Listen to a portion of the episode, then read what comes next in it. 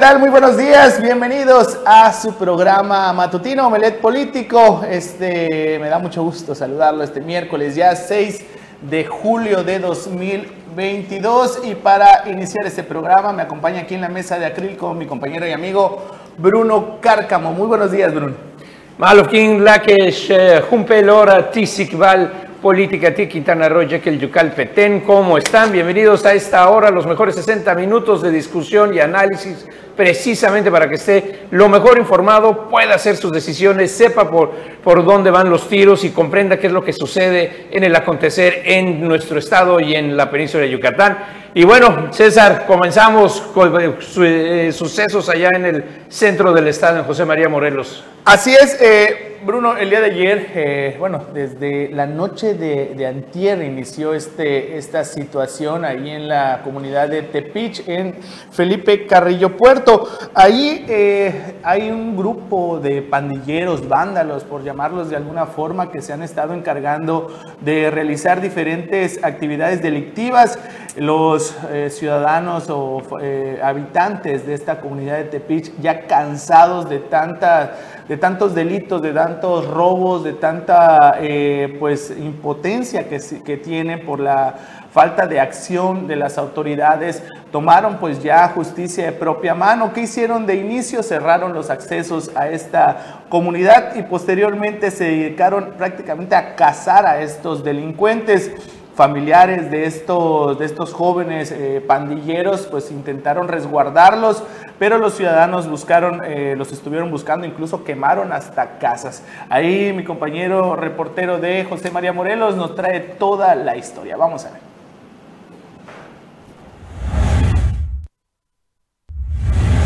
Un desmán causado por un grupo de vándalos provocó que diversos destrozos se generaran la noche de ayer en la comunidad de Tepich, en el municipio de Felipe Carrillo Puerto, desatando que decenas de habitantes cerraran calles e incluso invitaran a la solución a través del linchamiento. Sobre este hecho en particular, los habitantes tomaron la decisión de cerrar el camino de acceso y encenderle fuego a una vivienda en donde se presume vivían los vándalos. Este hecho en particular ocurrió al filo de las 22 horas. Los sujetos, aparentemente bajo los influjos del alcohol, y también estupefacientes irrumpieron el orden, destrozaron patrimonios y lesionaron a las personas. Ante esta situación, la población se organizó y procedieron a la búsqueda de los responsables para poder lincharlos, con palos, piedras y hasta machetes. Sin lograr detenerlos, procedieron a cerrar el paso de las diferentes calles y avenidas. Además, las casas de los supuestos delincuentes. Minutos después, tomaron la decisión de incendiar una vivienda, afectando inclusive a quienes ahí se encontraban en el interior. Más tarde arribó la Guardia Nacional y la Policía Municipal de Felipe Carrillo Puerto e impidió que se concretara este ajusticiamiento. Tras un diálogo con los inconformes, las autoridades lograron desistir de la intención de linchar a los vándalos y luego que denunciaran ante el Ministerio Público. Para Canal 10 informó Juan Ojeda. Fíjate, Bruno, que esto, este tipo de situaciones se dan luego de la falta de acción de las autoridades al momento de que la gente pues denuncia lo que está sucediendo en sus mismas comunidades. ¿Qué fue lo que sucedió aquí? Ya la llegada de la Guardia Nacional, incluso también de Seguridad Pública, pues eh, lograron pues calmar los ánimos de la gente que estaban dispuestos a linchar a estos presuntos delincuentes. Eh, hay que recordar lo que sucedió también hace algunos años en, en la comunidad de Carlos Amadrazo, donde ahí sí eh, hubo el homicidio de uno de los presuntos delincuentes, una persona que se dedicaba a robar, incluso ya estaba señalado de cometer diversas eh, violaciones a mujeres en esta comunidad de la Ribera del Río Hondo, y ahí sí se concretó el homicidio de este presunto delincuente por parte de la gente que estaba cansada ya de tantas actividades delictivas de este sujeto y pues atentaron en contra de su vida. Afortunadamente ya regresando al tema de Tepich allí en José Felipe Carriopuerto, perdón, pues ahí sí se lo pues calmar los ánimos de la, de la turba y que hay que mencionarlo, llega un momento en el que la gente cuando está pues molesta, cansada de la falta de acción de la policía, pues obviamente ya el raciocinio ya no está en, en, la gente y pueden llegar a cometer delitos que pueden eh, incluso hasta privarlos de su libertad al, al, momento de detenerlos y llevarlos hasta un reclusorio. Pero sin embargo, esto hay que, hay que y quiero mencionarlo a título personal, esto se pudiera haber eh, evitado si la policía pudiera haber actuado en su momento cuando señaló incluso se dijo que estos delincuentes pues estaban cometiendo diversos eh, eh, pues delitos y la falta de flagrancia que es lo que más se alude por parte de las autoridades es lo que evita pues las acciones eh, policiales y también pues tanto de también de la fiscalía que, que, pues ya vimos hasta dónde pueden llegar la gente pues ya completamente enojada y cansada de tantos delitos sin que se castigue a los responsables. Oye César, ¿y qué es lo que originó todo esto? ¿Cuál, cuál fue el detonante? ¿Qué es lo que estaban haciendo? Los muchachos, se sabe? Es, es un, ya un tema que ya lleva pues varios, varios meses, incluso eh, se ha señalado que estos eh, pues, son pandilleros, por llamarlos eh, de alguna forma, porque en sí lo que, lo que se han Pero en Tepiche es una población pequeña. Muy pequeña, y es lo, es, lo, es lo peor de todo porque los conocen, saben quiénes son, saben dónde viven, saben a qué familia corresponden y y se han dedicado pues a robar, a cometer robos con violencia a transeúntes. Eh, la gente al momento de que saben que, se ha cometido un robo a casa habitación, saben quiénes son los que habían cometido ese robo. Incluso la misma gente hizo sus investigaciones y pudo confirmar que sus artículos robados habían sido sustraídos por estos, por estos presuntos delincuentes. Pero a pesar de que se señaló a estos, a estos delincuentes, a pesar de que se dijo quiénes eran. La autoridad siempre aludió que pues no hay flagrancia, no podemos actuar en contra de ellos y pues ya llegó un momento de que, de que pues llegó hasta aquí de la gente y pues lo que hizo fue pues actuar de propia mano, tomar, tomar su, su justicia de propia mano y ya vemos lo que sucedió. Ahora sí que vieron que la gente está pues encabritada, pues obviamente se dieron cuenta de que pues aquí va a poder eh, pues, suceder un delito mayor. Pudimos hablar de hasta de un, de un linchamiento que pudiera haber concretado en un homicidio en, alguno de estos sujetos, pero pues los familiares de los presuntos delincuentes lograron pues eh, resguardarlos y pues no se concretó el linchamiento. Lo que sí, como bien eh, escuchamos hace un momento en la, en la nota de mi compañero y amigo también Juan Ojeda ahí en la zona Maya, pues se dañó algunos domicilios, algunos hogares de personas que obviamente no tuvieron la culpa por las acciones de sus familiares, pero hasta ahí tuvo que llegar la gente para que pues la autoridad pueda pues accionar, ¿no? Y bueno, en, otros lugares, en otros sitios donde eh, la seguridad sí está caminando, sí va dando resultados. La administración de Marciano Sul, tanto dijimos que la apuesta de seguridad era muy alta, muy fuerte, pero se está cumpliendo. En Tulum, precisamente, Marciano Sul está viendo que cambie el C2 por un C4. Escuche y ahorita lo comentamos.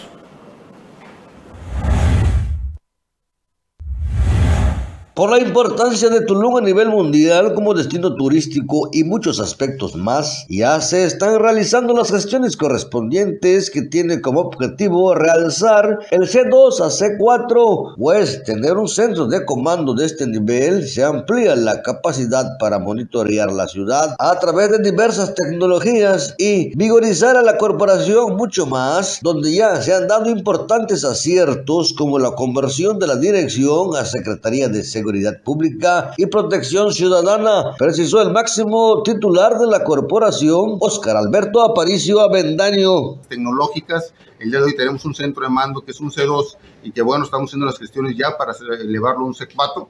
Eh, tenemos algunas cámaras ya en, el municipio y vamos a tener más. Este, ya se integran también las 80 bodycams y con esto podremos tener mayor acceso a recursos federales, justo, pues, puesto que ya somos una secretaría, podremos tener también una licencia especial colectiva y varias eh, herramientas más. Eh, y estamos haciendo de Tulum una ciudad inteligencia, inteligente, perdón, donde podremos tener eh, esa, e, e, esa, ese, ese punto fino donde estaremos trabajando y siguiendo con los operativos de alto impacto en el municipio de Tulum. Gracias, director. El alto funcionario policíaco de la Policía Municipal de Tulum, Óscar Alberto Aparicio Avendaño, precisó que él y el presidente municipal, Marciano Zulcamal, están convencidos que van por el camino indicado, un paso fundamental en el reforzamiento del equipo de seguridad, tanto en la capacidad y habilidad de los elementos que lo integran, como también se apoyan en la tecnología para mejorar la capacitación, el equipamiento, la prevención y la capacidad de reacción de la ya Secretaría de Seguridad Pública Municipal. Para Notivisión informó desde Tulum Francisco Canul. Bueno, ¿y qué son los C2, los C4, los C5?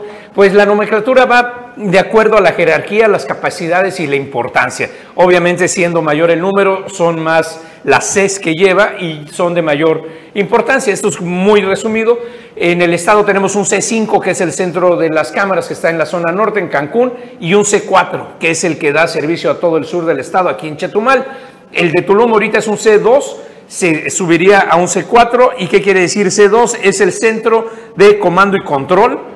Esto pasaría de ser un centro de comando y control nada más a ser el centro de comando, control, comunicación y cómputo. Se le agregaría las capacidades de tener comunicaciones con todas las corporaciones y unidades de eh, investigación cibernética, capacidad de estar conectado con lo que era Plataforma México, que ahora es un sistema nacional, tener eso ahí.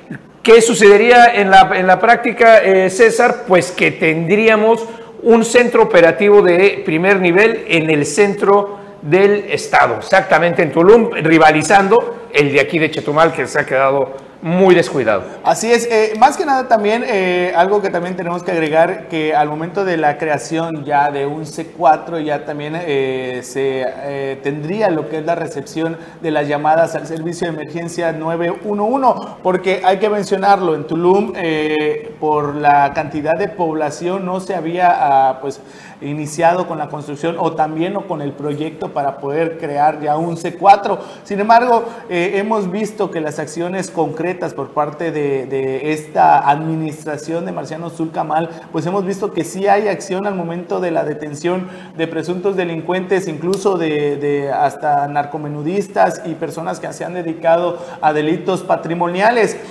Con el C4 ya va a haber lo que es una mejor control, incluso monitoreo de cámaras de seguridad, donde esperemos que ahí sí se concrete y sí se haga, ¿no? Como ha sucedido aquí en la capital del estado, incluso hasta el mismo C5 ha dejado mucho que desear a nivel estatal, ya que a pesar de que se han eh, invertido millonarias cuentas, millonarios este, presupuestos para la colocación de, de videovigilancia, así como también de monitoreo en las cámaras de, de incluso hasta las a los mismos elementos se había pues informado que con este nuevo sistema de justicia penal, ya no tan nuevo, se debió haber colocado también cámaras a los elementos policiales para pues monitorear lo que son sus acciones. Y esto iba a ser monitoreado directamente desde los C4 y en este caso también de... a través del C5 ya a nivel estatal. Pero pues eh, hablando ya de manera específica de Tulum, pues esperemos que este proyecto se concrete y se sigan dando los buenos resultados como se han estado dando en esta administración del Ayuntamiento de Tulum. Y en más noticias aquí en el sur, en Escalac, precisamente el puente de los pescadores, el muelle, perdón, el muelle de los pescadores de la comunidad de Escalac sigue sin reparación, sigue sin que las autoridades lo atiendan. Vamos a escuchar de viva voz cuál es el reclamo, qué es lo que siguen comentando los pescadores de allí de Escalac. Ahí estará en un momento la nota que ahorita la pone la producción. Y es, una información local eh, de aquí de es local para la producción, eh, es de la, la Dishkalak del muelle, muelle se llama la, nota. Ah, haciendo un poco de contexto, eh, no se sabe a quién le pertenece esta, este, pues ¿Quién es el responsable? ¿Quién es el responsable directo? Estamos hablando que ya han pasado más de dos, tres años que esta infraestructura pues eh, se vio dañada por, por, los, por el clima. Ha pasado ya este tiempo, la gente, los alcaldes que han pasado lo han mencionado, lo han reiterado, incluso también autoridades del Ayuntamiento de Tope Blanco. Hace algunos meses realizaron un recorrido en esta comunidad pesquera, pero pues hasta el momento lo único que se hizo fue colocar un letrero de cuidado. No pase, pero pues eh, la situación es ya pues eh, preocupante para, la, para los pescadores, aproximadamente 600 pescadores que están en esta comunidad. Vamos a ver la nota. Tras desconocer a cuál autoridad le corresponde la reparación del muelle de pescadores de la comunidad de Ixcalac, todas se han lavado las manos y por más de dos años la infraestructura se mantiene en pésimas condiciones. Russell René García Sánchez, capitán de puerto de aquella comunidad, explicó que se han emitido los oficios a las dependencias gubernamentales de los tres niveles, pero hasta el momento no hay fecha para que se inicie con las reparaciones. Aseguró que lo único que se hizo fue la colocación de un letrero que alertaba a la ciudadanía para no acercarse al muelle, pero no hubo intención de repararlo. Se estuvo averiguando quién era el responsable para hacerlo pertinente eh, en tratar de, reconstruirlo. Falta de recursos y nadie se adjudicaba la, posesión. Sí, sabemos que, eh, son hechos por el gobierno, pero nadie tiene la, posesión exacta, ¿no? O sea, no sabemos quién es el, podría ser el responsable de, reconstruir. yo, yo yo sabía que era, era, era, era, era muelle de pescadores, era de la población. Ahí embarcaban y se embarcaba la gente que llega a Ixcalac, eh, gente de los pobladores, pescadores y todo. Dijo que los más de 600 pescadores de Ixcalac han encontrado otros puntos de desembarque, ya que la infraestructura pesquera se mantiene destruida y completamente olvidados por las autoridades. Aseguró que debido a que las autoridades han dejado que el tiempo pase, la infraestructura del muelle ya no puede ser reparada, es decir, tiene que demolerse y construir uno nuevo. De lo contrario, se correría peligro de derrumbe ya que las cabillas y soportes están deterioradas. Para Notivisión, César Castilla. Oye, César, pues prácticamente es una reconstrucción más que remodelación. Ya no hay forma de que se pueda reparar esta infraestructura del muelle, ya no hay manera de que pues esto pudiera eh, pues hacerles algunas reparaciones, ya no hay. Eh, el mismo capitán de puerto nos, mencionaba que ya él ha hecho lo que es una inspección en las partes de, esta, de este muelle, eh, las cabillas están completamente ya oxidadas, ya no sirven, están por, por a cuestión de tiempo que ya se, se, derrumbe. Entonces lo que nos mencionó fue de que hay que demolerlo, sacar todo el escombro y volver a construir un nuevo muelle. De lo contrario puede haber hasta accidentes pues fatales. Bueno, vamos un corte, no se vaya, vaya nada más corra por un café. Aquí regresamos en Novelet Político.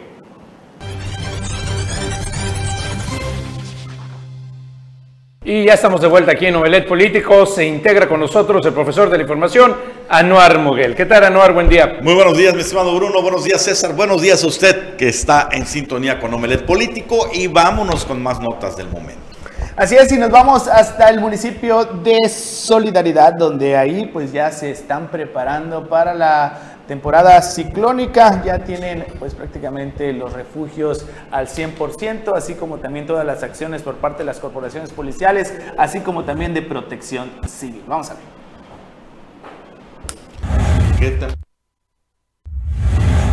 Con 46 refugios temporales totalmente verificados, el municipio de Solidaridad encabezado por Lili Campos está preparado y listo para afrontar la actual temporada ciclónica, para proteger la integridad de las y los solidarenses, así como de visitantes. En caso necesario, primeramente serían habilitados 10 refugios, los cuales pueden ser localizados en el siguiente enlace www.gobiernodesolidaridad.gov.mx slash protección civil. En semanas anteriores, la presidenta municipal Lili Campos instruyó verificar estos refugios anticiclónicos. Protección Civil y el Colegio de Ingenieros y Arquitectos coordinados cumplieron esa tarea y determinaron que los 46 refugios son aptos y tienen capacidad para albergar a alrededor de 3.500 personas. Cuatro de ellas se encuentran en la alcaldía de Puerto Morelos. El secretario de Protección Civil, Prevención de Riesgos y Bomberos César Orlando Flores Sánchez explicó que el sector hotelero tiene refugios en instalaciones y de requerirse estarían disponibles para la ciudadanía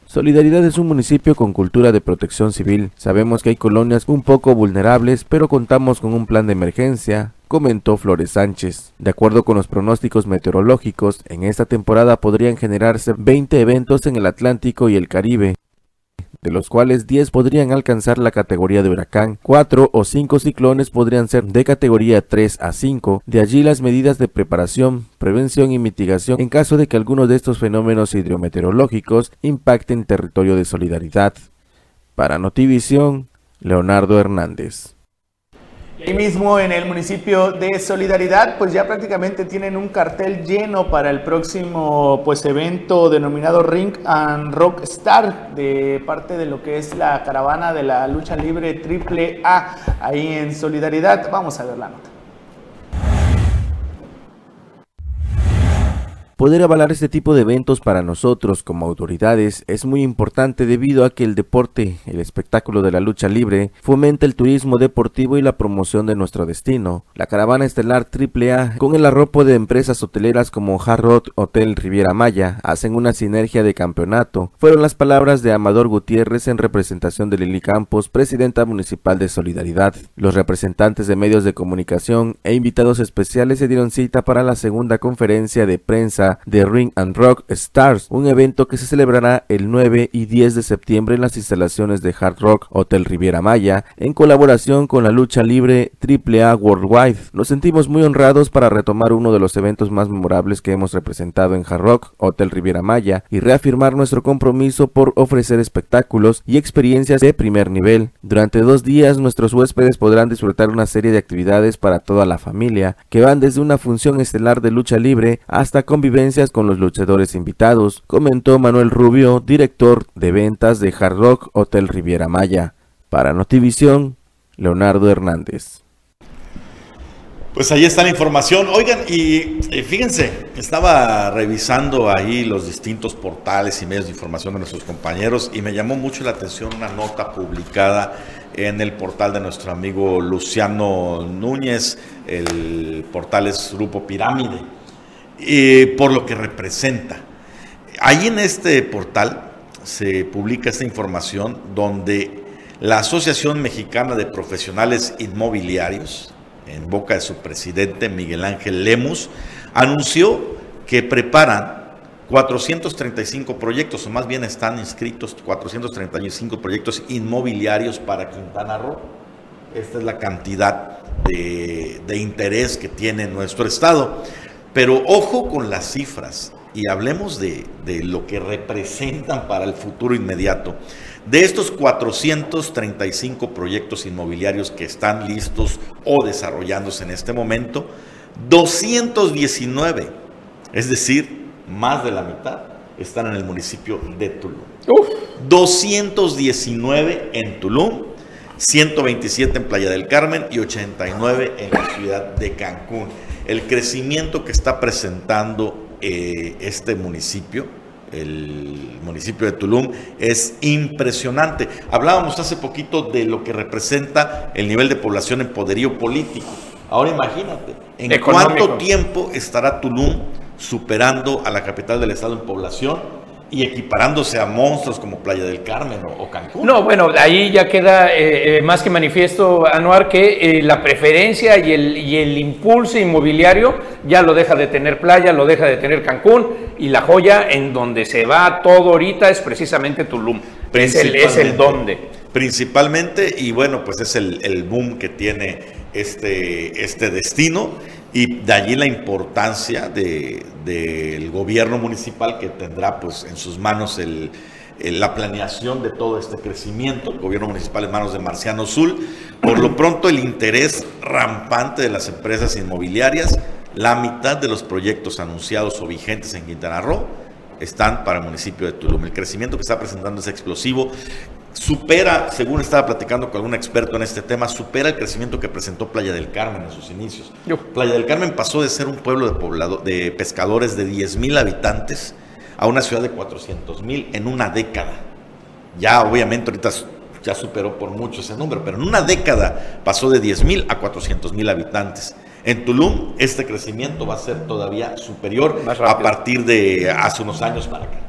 No, bueno, eh, eh, y si a eso le agregas el, probable destino y lo que vaya a ser el nuevo centro turístico de Calica, pegadito al Tulum, todavía en, al municipio de Tulum, todavía en el municipio de Solidaridad, al cual precisamente ayer eh, presentó el gobierno federal la demanda internacional por ecocidio ante, ante los, eh, eh, que es muy extraño que lo hayan presentado ante los derechos humanos de la ONU con Michelle Bachelet, pero ahí presentaron ya la demanda formal en contra de la empresa Vulcan eh, International, la, la, empresa propietaria, la que tenía la licencia para explotar los, los fondos, los yacimientos de Calica, precisamente de Cal, pues mira, si eso se convierte en otro foco turístico, es otro impulso gigantesco para Tulum ahí.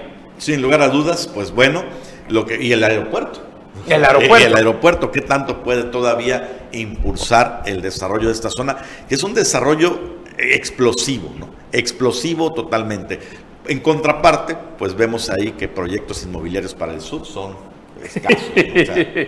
ahí son mínimos. Eh, donde hay más interés en ese tipo de proyectos es en Bacalar, pero por las regulaciones ambientales es mucho más difícil construir grandes, grandes proyectos como tal. Bueno, pues ahí está la información. Muy bien, pues... Ahí, mismo en, Tulum, ahí tenemos también más información sobre la, pues la, próxima temporada vacacional. Se espera pues que pues eh, superen todos los los, las expectativas que se dieron en, años anteriores, ya prácticamente saliendo de la pandemia por COVID-19, a pesar de que pues ya se ha estado mencionando sobre la quinta ola, sin embargo, se están llevando a cabo todos los, los, protocolos sanitarios para evitar cualquier tipo de crecimiento en los contagios en este polo turístico. Ahí también eh, pues tenemos esta información que fue proporcionada por su presidente municipal, Marciano Subcamal, quien dijo que esperan pues una gran... Eh, visita de turistas para esta temporada vacacional.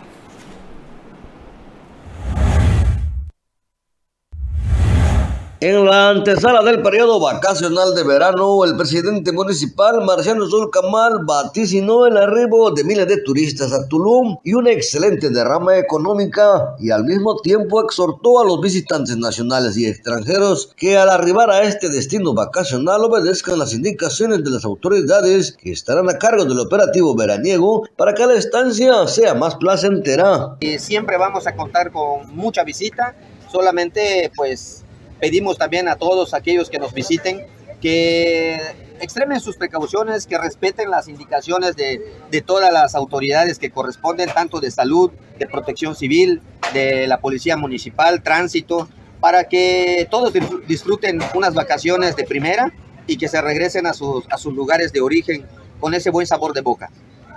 El presidente municipal de Tulum, Marciano Tulcamal, aunque no pudo precisar la derrama económica y número de turistas nacionales y extranjeros que podrían generarse durante el periodo vacacional veraniego, estimó que los visitantes destinan entre un 12 y 15% de su presupuesto total para gastos de hospedaje, tanto para beneficios de las grandes cadenas hoteleras, los establecimientos de categoría especial como para los pequeños y medianos hoteles y restaurantes del centro de la ciudad. Para Notivisión informó desde Tulum Francisco Canul. Toda la información de Tulum. Nos vamos a un breve corte. Al regreso tenemos eh, una sección especial, estimado Bruno. Así es, no se vaya porque eh, platicaremos y hablaremos precisamente de los hechos de eh, los 12 soldados, el grupo de los soldados del fin de semana que se enfrentaron a los 60 sicarios allá en Sonora y lo que sucedió. Con no todo se vaya, estamos aquí. No se despegue, quédese con nosotros.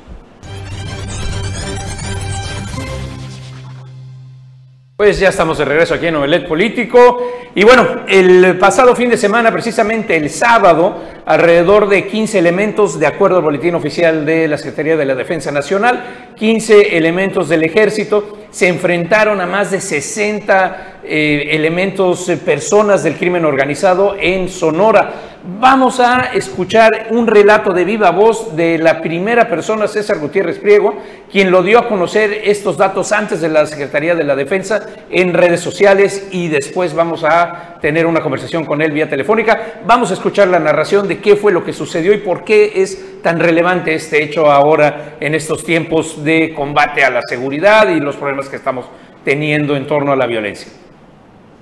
El sábado 2 de julio se dio una detención allá en Altar, Sonora, en la región de Altar y Cobarca, en donde elementos del ejército mexicano detuvieron a una persona apodada el Duranguillo, que forma parte del cártel de Sinaloa y que a su vez trabaja con los Salazar. Es importante porque hay mucha desinformación y a mí más que irme a la parte operativa que, que podría ser muy cuestionable respecto a cómo se llevó la detención, quiero resaltar lo que hizo el personal del ejército mexicano. 12 elementos del ejército mexicano, un oficial con su tropa, fueron y realizaron la detención de este líder criminal. Lo que la gente no sabe posteriormente es que eh, trataron de rescatar a este líder criminal, los miembros de, su grupo, ¿no? perteneciente al cartel de Sinaloa y que trabajan como brazo armado de los Salazar allá en el estado de Sonora. Y lo que es importante y creo que la gente tiene que conocer, ya que hay muchas críticas siempre al trabajo del personal militar, es que llegó un momento en que los tenían rodeados, eran cerca de 18 vehículos había más de 70 criminales apuntándoles, en donde incluso les hicieron ofrecimientos de carácter económico, donde les decían, te damos 10 millones de pesos, cabrón. Nada más regrésanos y le respetamos su vida. Y escuchar en las grabaciones, en el radio, porque sé la información de forma directa por las personas que participaron ahí. Escuchar al oficial y decirles, váyanse a la chingada, cabrones. Aquí nos morimos todos, pero yo no les entrego a nadie. Y le dijeron, ¿sabes qué? No te juegues la vida, no la arriesgues. Le decían al personal de tropa, si el oficial está loco, no arriesguen ustedes la vida por él. Y por ahí el sargento dijo, aquí nos morimos todos porque somos nosotros elementos del ejército mexicano. Para que la gente lo pueda entender, lo pueda saber. Cuando hay más de 80 criminales apuntándote y que un oficial del ejército mexicano acepte que le están ofreciendo 10 millones de pesos, que le respetan su vida y que única y exclusivamente tiene que dejar ir a la persona que acaban de detener y él les dice como bueno, y aquí estamos al aire ahorita con César Gutiérrez Priego, precisamente el director de la Fundación Gutiérrez Rebollo. Eh, César Gutiérrez es un abogado muy reconocido en el país precisamente por dedicarse a la defensa de los derechos humanos de los soldados y llevar consigo también muchas de eh, las acciones penales que se hacen en contra de los militares por funciones y en labores precisamente de seguridad. César, ¿qué tal? Buen día, ¿cómo estás? Bruno, con el placer de saludarte aquí a la orden. ¿Qué tal, César? Oye, eh, es muy importante resaltar que eh, la cronología de los hechos, porque al día de hoy, pues la gente dice, bueno, eh, es una acción más, pero no se trata de una acción más, es de las pocas veces, yo diría que es la única vez, de, es la primera vez en este sexenio que la Secretaría de la Defensa emite un comunicado oficial, un boletín detallando un tipo de estas agresiones. Lo que siempre manda son los decomisos, pero nunca de enfrentamientos. Tú lo pusiste esto el 4 de julio en la noche, lo subiste a las redes sociales. Sí, mira, eh, la realidad incluso lo hicimos desde antes, el video lo hice temprano porque empecé a ver que había desinformación y yo le he explicado a la gente que tú puedes estar a favor o en contra de la cuarta transformación, pero el ejército mexicano es institucional.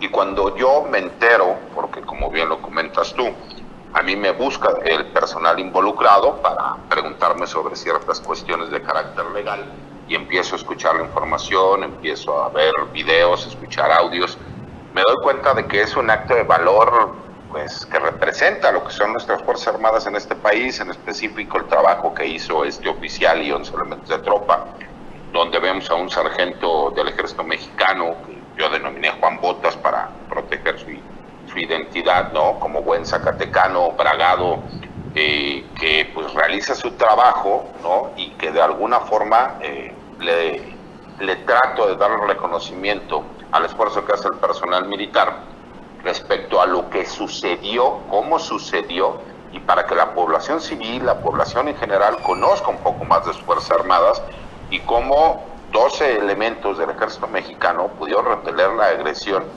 de cerca de 80 delincuentes pertenecientes a un grupo criminal, ¿no? Y creo que es el mérito y lo importante que la gente tiene que conocer respecto a este tipo de operaciones que suceden muchas en todo el país pero por el mismo hermetismo que tú conoces viendo el tema, pues no se dan a conocer porque en la Secretaría de la Defensa Nacional se tiene la ideología de que no se debe de conocer nada respecto a la forma de operar de la institución. Y creo que eso era lo importante, ¿no? Que la gente conociera y supiera y darle el mérito al trabajo que, hizo este personal militar.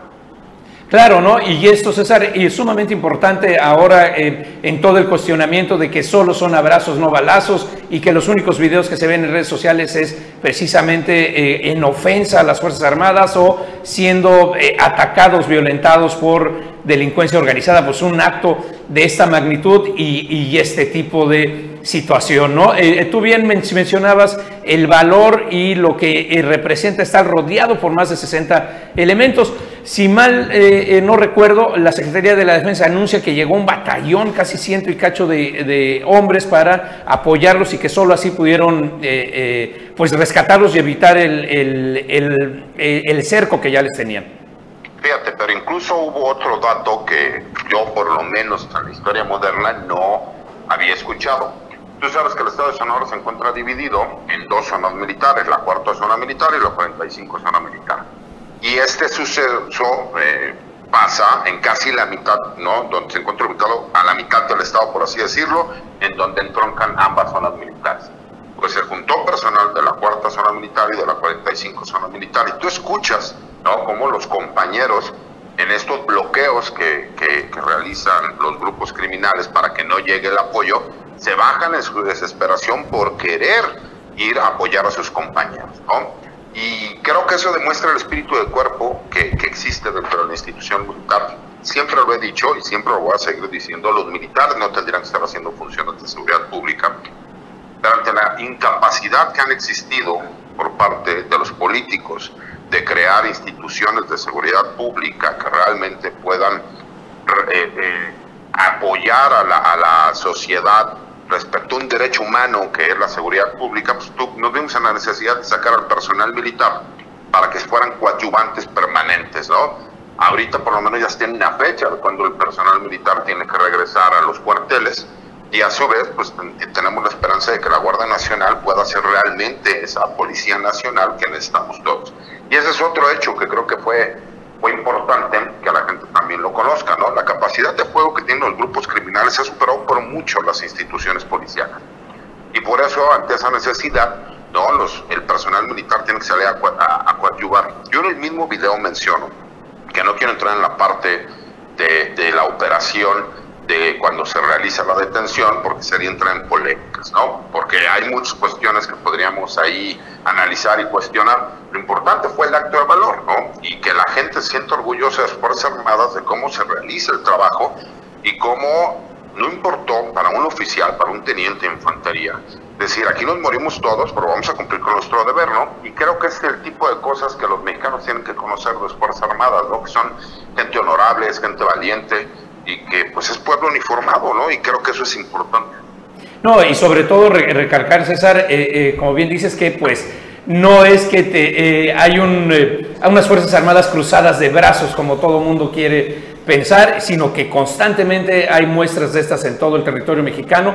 Y bueno, como bien sabes, aquí ya tenemos más de 11 mil elementos en Quintana Roo, somos prácticamente uno de los estados, bueno, si lo haces eh, eh, poblacionalmente en proporción, somos el estado con mayor presencia de Fuerzas Armadas y Guardia Nacional y aún así el crecimiento de violencia no, no baja por acá, hombre. ¿Sabes qué es lo que yo veo? Yo, yo les he explicado que, eh, por supuesto, pues, que cuando existen cambios de gobierno, los criminales que de alguna forma ya tenían control territorial cuando hay un cambio de gobierno, pues no se sienten cómodos en cuanto a que el nuevo gobierno que llegue viene con una política criminal distinta, entonces pues obviamente se desata la violencia, ¿no? hay reacomodos entre los mismos grupos criminales, tú lo sabes. Y ahí es donde, pues, por supuesto que la federación, si los estados solicitan el apoyo, pues la federación va a apoyar. En este caso, el gobierno de México, el ejército nacional va y eh, apoya como coadyuvante de la seguridad pública. ¿Qué es lo que pasa? Yo les he dicho, ¿no? Se critica mucho la estrategia de abrazos no balazos, pero pues muchas de las entidades federativas practican ¿no? el de brazos cruzados, ¿no? Y pues, si la estrategia de seguridad es la de brazos cruzados, pues nunca vamos a acabar con la violencia que hay en el país ¿Por qué? Pues porque la famosa mano invisible que existe en los grupos criminales, pues se nota, porque en algunos estados parece que no hay violencia, pero la realidad es que hay cobro de piso, este, se rentea a la gente, hay narcotráfico, etcétera, etcétera, etcétera. Entonces, veremos este tipo de situaciones y que la federación, el gobierno federal, pues, va a apoyar cuando se hagan las solicitudes, porque si no, pues veremos también estados en donde se grandes brazos cruzados, porque tú lo sabes, el negocio de la seguridad no es un negocio bueno para los políticos porque se necesita invertir mucho tiempo y los resultados no son inmediatos. y voluntad política. Claro, porque el que termina recibiendo los elogios no es a lo mejor el gobernador o el presidente municipal que invirtió ¿no? en academia, en policías, en, en, adiestramiento, sino a lo mejor el que siga después de él es el que termina cosechando. Por eso políticamente no les conviene o no les interesa invertir, ¿no? Y creo que ese es un grave problema que estamos viviendo los mexicanos por el abandono que ha existido de las instituciones policíacas en los últimos 30 años.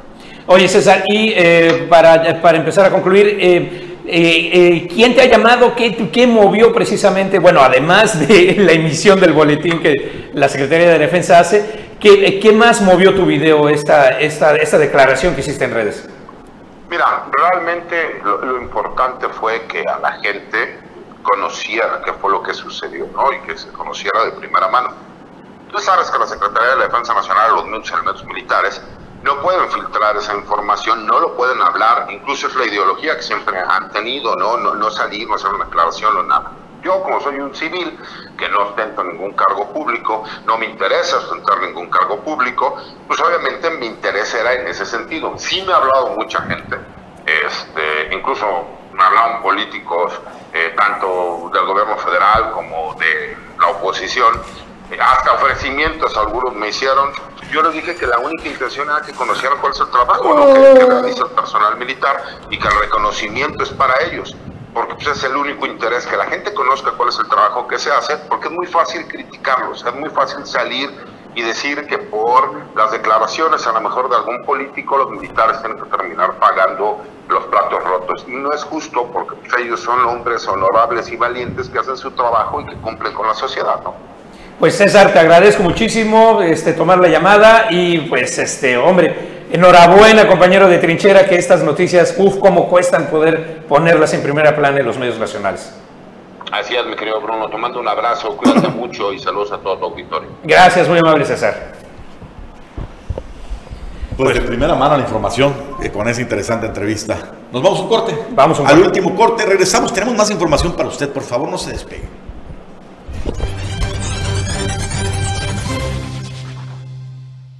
Seguimos con información y miren, hoy eh, les voy a compartir una, una información, una nota eh, que pues se la pedimos prestada ahí con su crédito a la reportera Paloma Wong, reportera de aquí de la capital quintanarruense, y habla sobre el tema de, las, de las, los créditos Infonavit y cómo las casas están subiendo de precio de una manera impresionante, maniatando a los trabajadores, impidiéndoles tener una vivienda propia. Escuchamos la información y ahorita comentamos experiencias de la vida real sur del estado apenas cuenta con dos o tres empresarios desarrolladores de vivienda, que ha sido uno de los factores por el cual el costo de estas para las familias se han elevado con el paso de los años, aunado al aumento de la materia prima para su construcción, severó Elsa Varela Miranda, presidente de la Asociación Mexicana de Profesionales Inmobiliarios en la zona sur. En este sentido, consideró que las autoridades estatales e incluso el sector privado debe atraer inversión a esta parte del estado que permita que desarrolladores de vivienda se interesen especialmente en la zona sur e inviertan en la creación de desarrollos habitacionales. Tenemos pocos desarrolladores de vivienda aquí en la zona sur,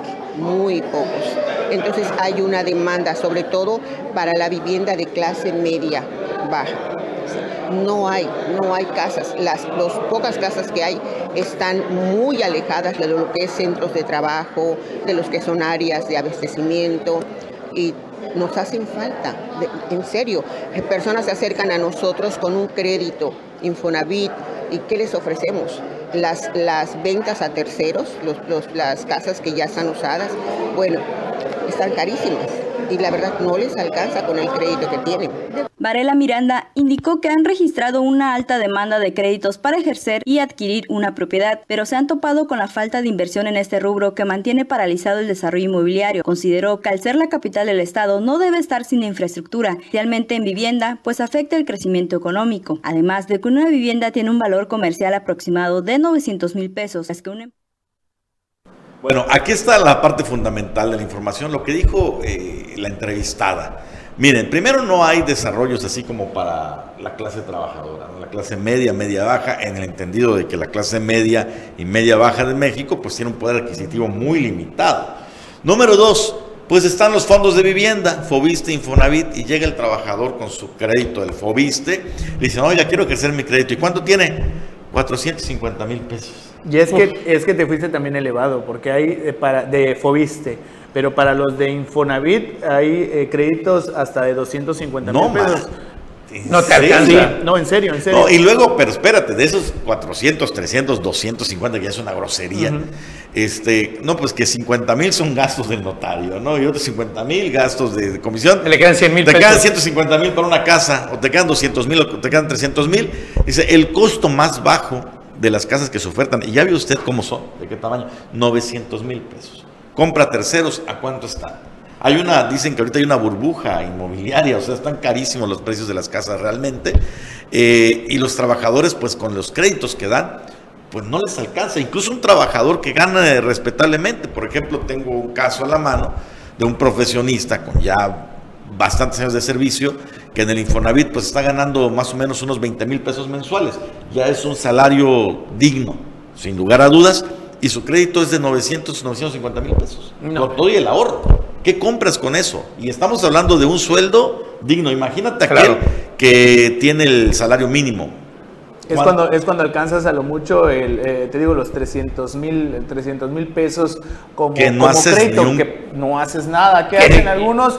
Eh, ahorita pues está la opción de juntar los créditos, pues decir, esposo, esposa. Pero ya no alcanza, ya que te pero juntarlo con esposo y con la otra. Y, con los hijos y con todo, ¿no? Y estás hablando de que precisamente... Con otra persona más. Estos, estos trabajadores que son para quienes están diseñados este tipo de vivienda, este tipo de eh, eh, préstamos de más son los que no les alcanzan, o sea, está fuera de lugar. ¿Qué, empieza a ser más conveniente? Pues lo que estamos viendo en las invasiones a los terrenos por todos lados. Ah, bueno, que es lo que hacen muchos, ¿no? Finalmente acaban de desalojar, por ejemplo, un terreno con paracaidistas aquí en Chetumal, pero creo que el conteo de invasiones activas en la capital son 20.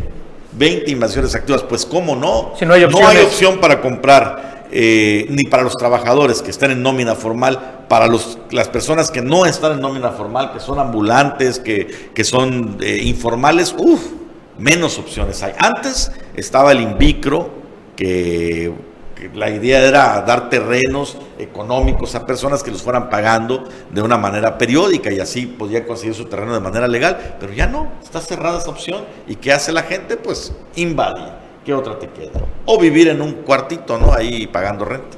Pues, uf, tremendo. De manera indigna. Lamentable la situación, es una realidad que se está viviendo. Lamentan también las promesas del gobierno federal, porque acuérdense que Andrés Manuel López Obrador dijo que así iban a dignificar los créditos y que los trabajadores incluso iban a tener posibilidad de obtener el dinero. Dice que muchos han ido al Infonavit a preguntar. Y se mueren de risa en el Infonavit.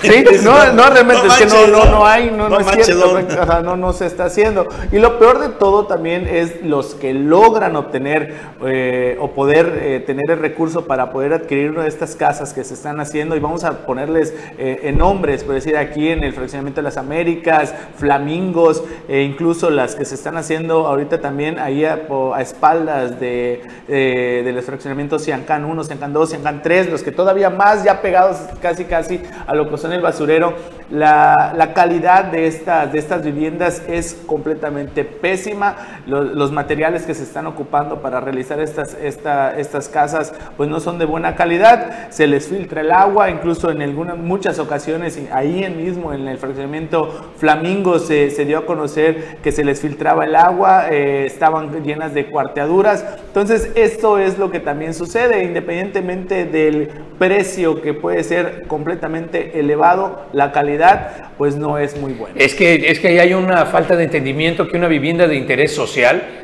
tiene un interés social. Eso no quiere decir que tiene que tener los peores acabados, malas condiciones, sino al revés. Tiene que ser la, casa con mayor dignidad y con los mejores acabados en ese precio, porque el Estado es quien debe de asumir una parte para tener vivienda digna. Eso es lo que dice. Definitivamente. Y así estamos llegando al final de esta emisión de Omelet Político. Ya tenemos más información, pero no tenemos más tiempo. Así que tenemos que despedirnos, compañeros César. Un gusto como cada mañana estar aquí con ustedes y también con usted compartiéndole toda la información que se ha generado hasta el momento aquí en la capital del estado y por supuesto en todo Quintana Roo. Bruno Cárcamo. Gracias, muy amables, nos vemos el día de mañana. Y pues nos vemos hasta mañana en punto de las 9, no se pierda Omelet Político.